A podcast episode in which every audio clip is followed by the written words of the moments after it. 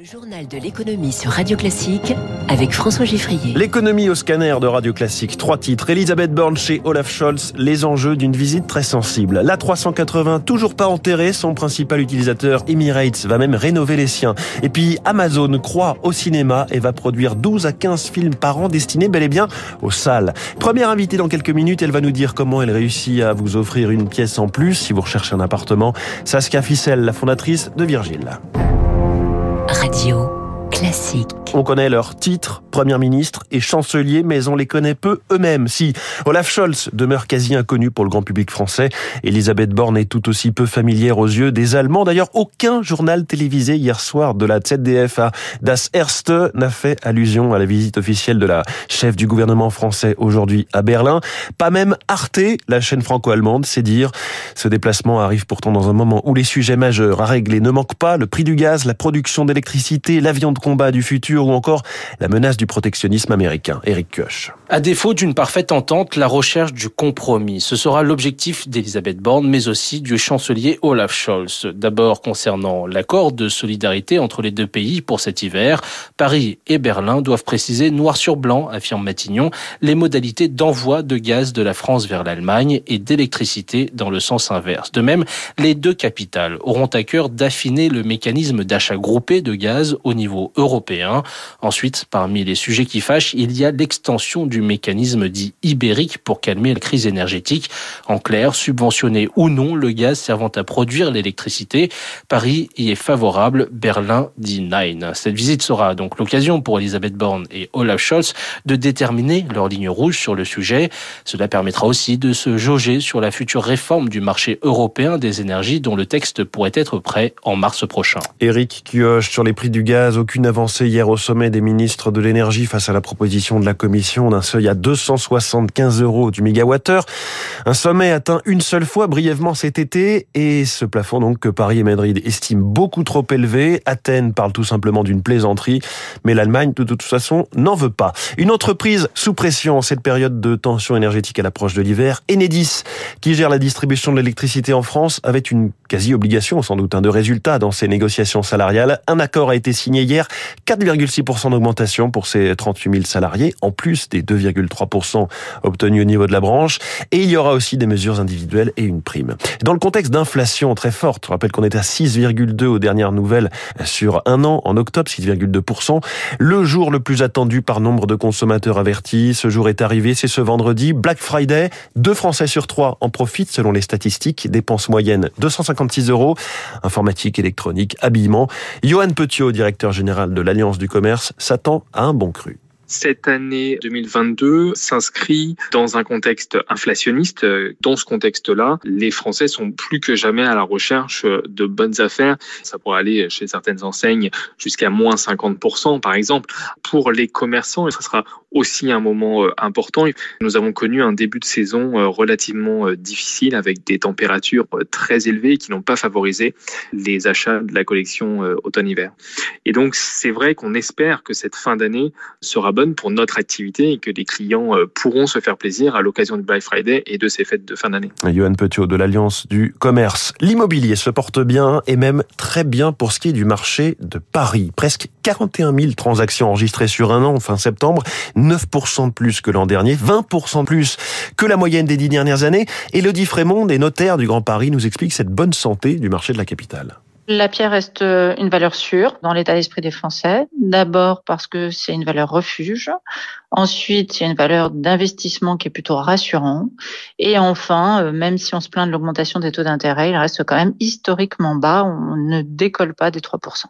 On n'est pas dans une chute et dans un crack immobilier, pas du tout. Et euh, Paris reste un investissement immobilier euh, forcément très intéressant avec des volumes peut-être un peu plus au ralenti, mais avec des prix euh, qui sont stabilisés. Il était trop gros avec ses 500 places, trop gourmand avec ses quatre réacteurs, trop compliqué à exploiter avec ses deux étages.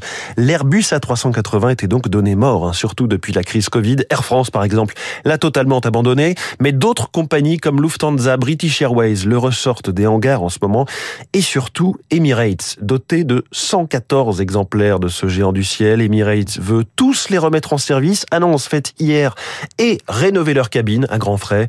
Explication d'Emmanuel Associé en charge du secteur transport chez Bearing Point. Le trafic passager augmente. Il est rentable de les faire voler, d'autant que ces avions, ils existent. Ils sont euh, relativement faciles à entretenir et euh, on voit que comme il y a un certain nombre d'avions qui ont été définitivement arrêtés par certaines compagnies, il y a du marché de la pièce de rechange assez facile à obtenir. Donc c'est des avions qui vont être de plus en plus euh, économiques si tant est qu'on a la possibilité de les remplir à leur full capacité. À propos d'aérien, on pensait Air France KLM revenu dans la course pour euh, récupérer dans son giron la compagnie publique italienne Ita Airways. On a appris hier que le gouvernement euh, italien étudiait plutôt un rachat par Lufthansa à 51% et les chemins de fer italiens à 29%, ce qui laisserait donc 20% à l'État actionnaire italien. Les transports en Espagne avec un marché ferroviaire qui attire énormément, en tout cas la grande vitesse, puisqu'en plus de l'historique Renfe et de la SNCF, Depuis peu. Voilà qu'un troisième acteur arrive. Il s'appelle Irio, filiale d'une compagnie aérienne espagnole et de l'opérateur italien Trenitalia. À partir d'aujourd'hui, Irio fera 16 allers-retours par jour entre Madrid et Barcelone. Arnaud Aimé du cabinet Sia Partners nous détaille la spécificité espagnole on peut imaginer que ce soit positif pour les voyageurs. Alors c'est un positionnement très différent de Wigo Espagne. Wigo Espagne est sur un segment low cost en visant des petits prix, des taux de remplissage énormes, alors que le nouvel acteur Irio se positionne plutôt sur du voyage d'affaires, donc va être plus en concurrence frontale avec euh, l'offre euh, historique de Renfe. Mais concrètement, vu du consommateur, en fait, il va avoir davantage de choix de train, choix d'horaire, avec plus de compétition sur les prix. Donc, on peut imaginer que les voyageurs d'affaires en Espagne tirent profit de ce nouvel acteur. Le marché espagnol, en fait, il est beaucoup plus attractif que le marché français pour des nouveaux entrants. La SNCF une offre très complète avec à la fois Inouï et Ouigo qui laisse en fait moins de place pour un nouvel entrant. Arnaud Aimé de SIA Partners. L'avenir du 7e art se joue-t-il sur petit ou sur grand écran? C'est à ni rien comprendre. On a d'un côté l'historique Disney qui préfère désormais sortir ses longs métrages sur sa plateforme Disney plutôt que dans les salles et de l'autre le géant du numérique Amazon qui suit manifestement le chemin inverse. Bonjour Eric Mauban. Bonjour François, bonjour à tous. Amazon, très présent dans le streaming avec Prime Video, veut produire des films pour le cinéma, le vrai, hein, à l'ancienne. Oui, c'est vrai, ça peut surprendre car euh, avec son offre de films en streaming, Amazon est plutôt un, gros concurrent des cinémas. Le géant américain considère toutefois que s'il s'en donne les moyens, eh bien, il y a de l'argent à gagner dans les salles obscures. C'est pour cela qu'Amazon a déboursé 8 milliards et demi de dollars pour acquérir en mars dernier le célèbre studio MGM, propriétaire de belles licences hein, comme James Bond, Rocky, Stargate ou La Panthère Rose. À cela, il devrait s'ajouter près d'un milliard de dollars d'investissement par an afin de sortir sur cette période 12 à 15 films. Pour l'industrie du cinéma, c'est une véritable aubaine car depuis la pandémie de Covid-19, la fréquentation de cinéma a chuté d'un tiers aux États-Unis. Il est vrai que les superproductions se font plus rares. Amazon entend bien y remédier en renouant avec la fenêtre d'exclusivité pour les films en salle, bien plus rentable que la diffusion en streaming. Eric Mauban en direct. Le peuple a parlé, c'est une formule désormais rituelle d'Elon Musk sur Twitter pour annoncer qu'après un sondage, il exécute ce que ses utilisateurs ont décidé ou ont choisi, en tout cas, puisque le nouveau patron de Twitter va rétablir dès la semaine prochaine les comptes qui étaient suspendus sur cette plateforme s'ils n'ont pas enfreint la loi.